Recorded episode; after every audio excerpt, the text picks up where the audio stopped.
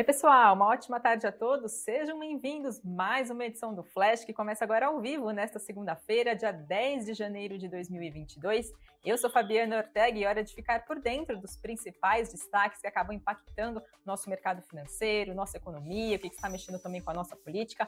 Vamos então a eles. Chuvas em Minas Gerais param operações da Vale, CSN e Usiminas. Gol estima prejuízo de R$ 1,33 por ação no quarto trimestre. Subsidiária da TOTUS compra a companhia por 23 milhões e meio de reais. Grupo Soma aprova programa de recompra de ações. Suzano vai distribuir um bilhão de reais em dividendos. E lojistas de shopping pedem redução de funcionamento por causa do avanço de casos de Omicron e influenza entre os seus funcionários, então, de lojistas de shopping. Vamos lá, então, falar dos destaques de hoje. Como sempre, aproveite a, sua, a nossa transmissão. Não se esqueçam de deixar o seu like, também a sua inscrição aqui no nosso canal, que é bastante importante para ficar por dentro também de toda a programação diária que a gente traz aqui para vocês.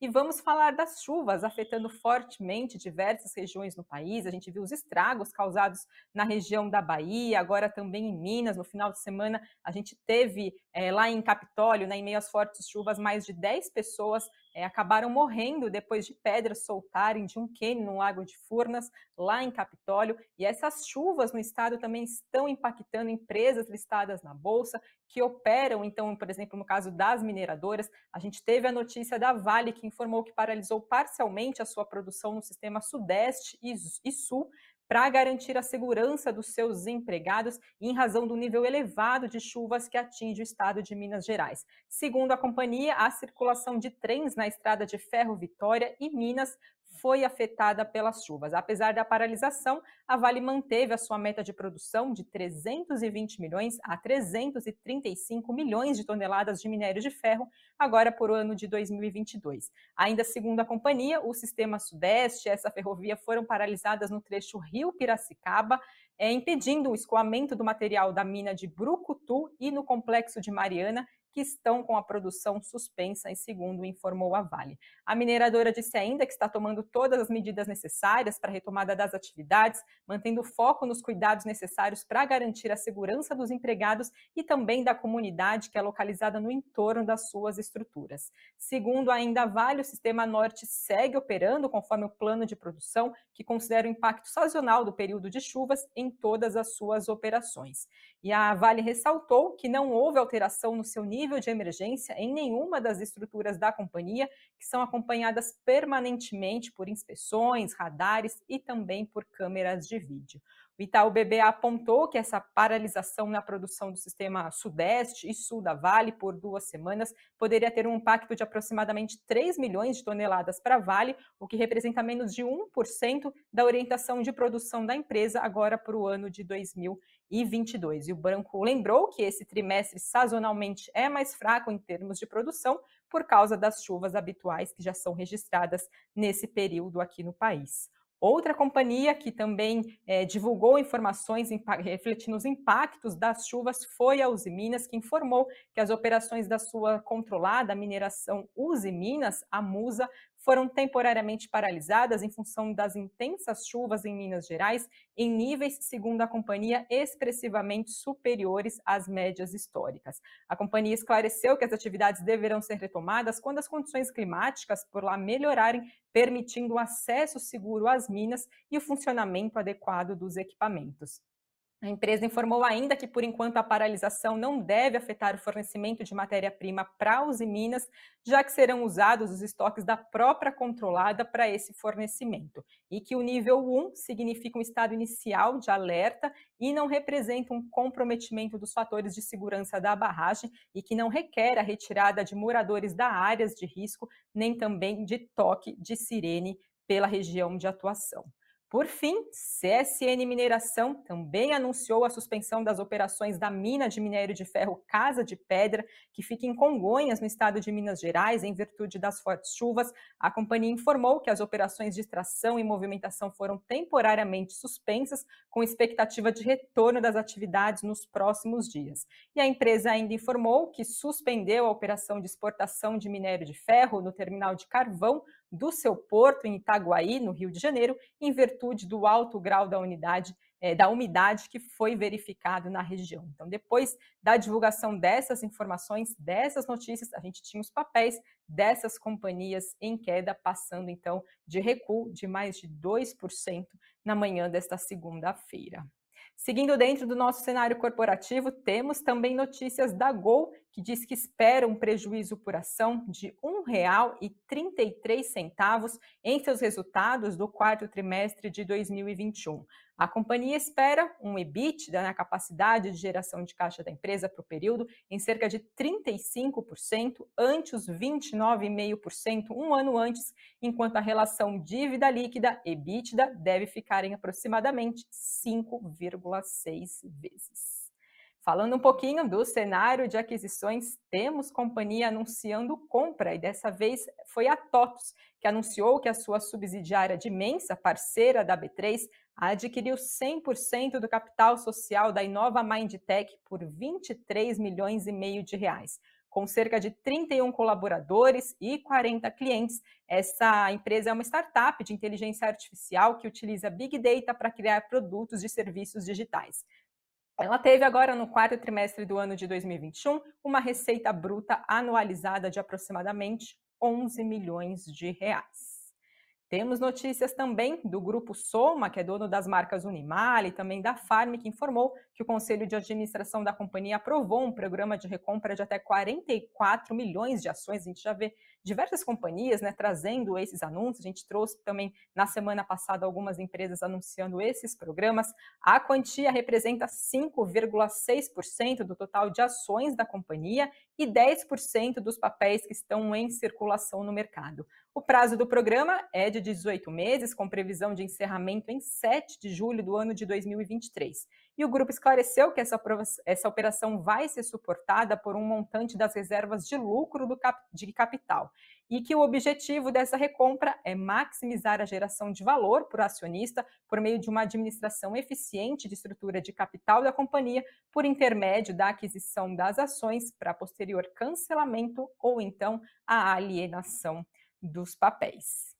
Temos números também da Smart Fit, que apontou que registrou um crescimento pelo sétimo mês consecutivo da sua base de clientes, agora no mês de dezembro de 2021. No mês passado, foram adicionados 23 mil clientes às academias, atingindo 91% do patamar de março de 2020, ou seja, ali antes da pandemia. Considerando somente as unidades existentes na pré-pandemia, a empresa atingiu 76% da sua base de clientes de março de 2020, devido à sazonalidade, que é típico do mês de dezembro, que é marcado por uma retração na base de clientes.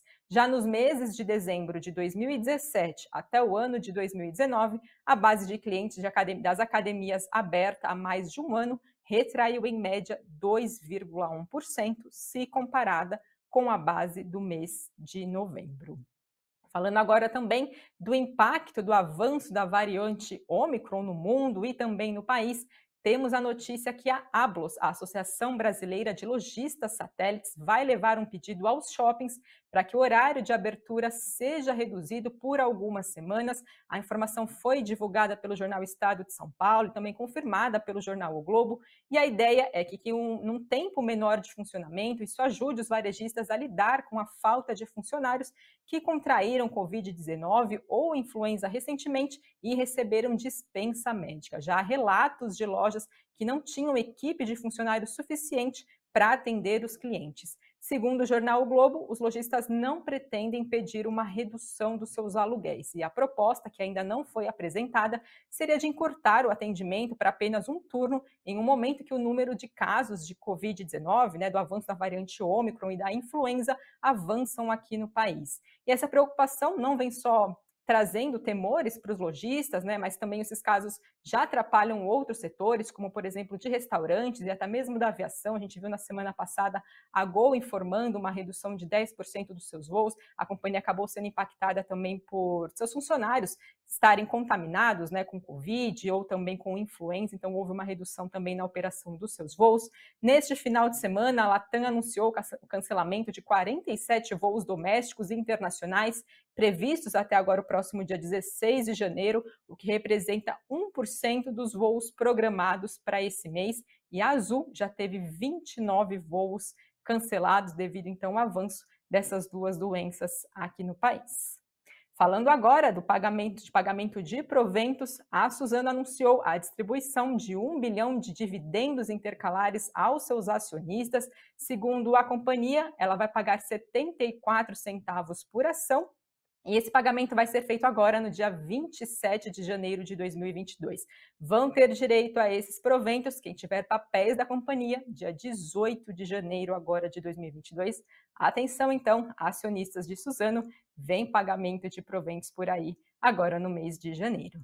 E passo agora para falar do nosso boletim Focus, que é divulgado toda segunda-feira pelo Banco Central, trazendo perspectivas do mercado financeiro para a Selic, para a inflação, para o nosso PIB. E nessa semana, os analistas do mercado financeiro voltaram a reduzir suas estimativas para a alta do PIB agora no ano de 2022.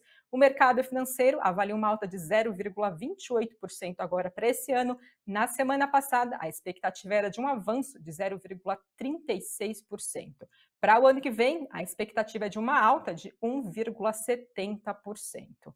Em relação à taxa Selic, a nossa taxa, taxa básica de juros, atualmente em 9,25% ao ano, os analistas também projetam que ela deve ficar em 11,75% agora no ano de 2022. No boletim da semana passada, a expectativa é que encerrasse o ano em 11,50%. Falando um pouquinho da nossa inflação, do nosso IPCA, a expectativa do mercado financeiro também foi reduzida nessa semana. Na semana anterior, era de 10,01% para o ano de 2021, e a expectativa agora é que encerre um ano em 9,99% para o ano agora de 2022, que fique em 5,03%, e para 2023 em 3,41%. Lembrando que essa semana sai dados então da nossa inflação aqui no país. E por fim, falando um pouquinho do dólar, as estimativas do mercado financeiro continuou em R$ 5,60 e para agora para o ano de 2022 e para o ano de 2023 a expectativa passou de R$ 5,40 para R$ 5,45, então, agora nas expectativas para o ano de 2023.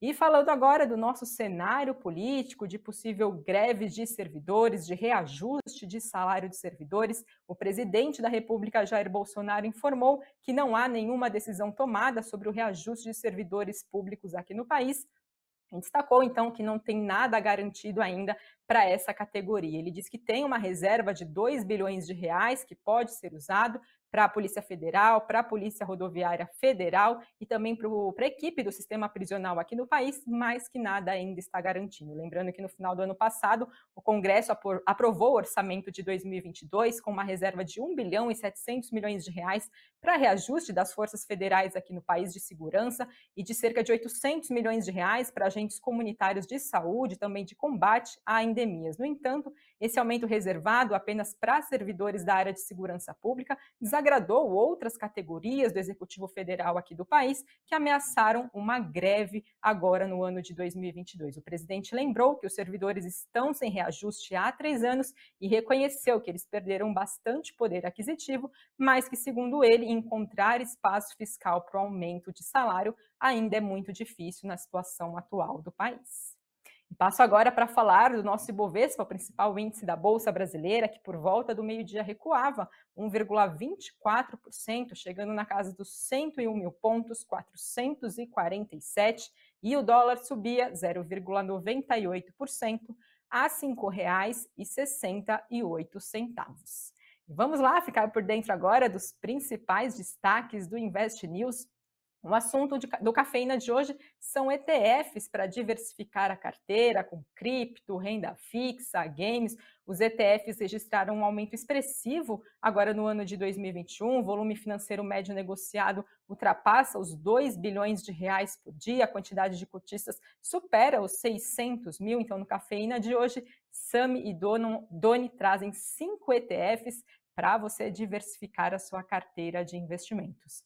E no nosso site, que é o investnews.com.br, Karina Trevisan fala sobre a Omicron, os casos bateram recorde no mundo e como essa alta pode afetar a bolsa. Ela traz a visão de analistas sobre esse cenário, quais as perspectivas, então de que forma esse avanço, né, que a gente vê repercutindo aí no mundo todo, mais de 110 países no mundo já registraram a Omicron, né, presente então nas suas nações, e ela traz a repercussão desse cenário, então de que forma isso pode ou não estar impactando ou impactar a bolsa de valores. E falando da Karina, seguindo aqui a nossa transmissão do Invest News, seis e meia da tarde, ela está ao vivo aqui trazendo o boletim Invest News, sempre com participação de analista da Invest, repercutindo os demais noticiários, né, as demais notícias que acabam é, sendo, trazendo aí no principal, repercutindo no decorrer do nosso dia, perdão, as principais notícias, trazendo também fechamento de bolsa, de dólar, as maiores altas, as maiores quedas. Então fiquem ligados aqui na programação do Invest News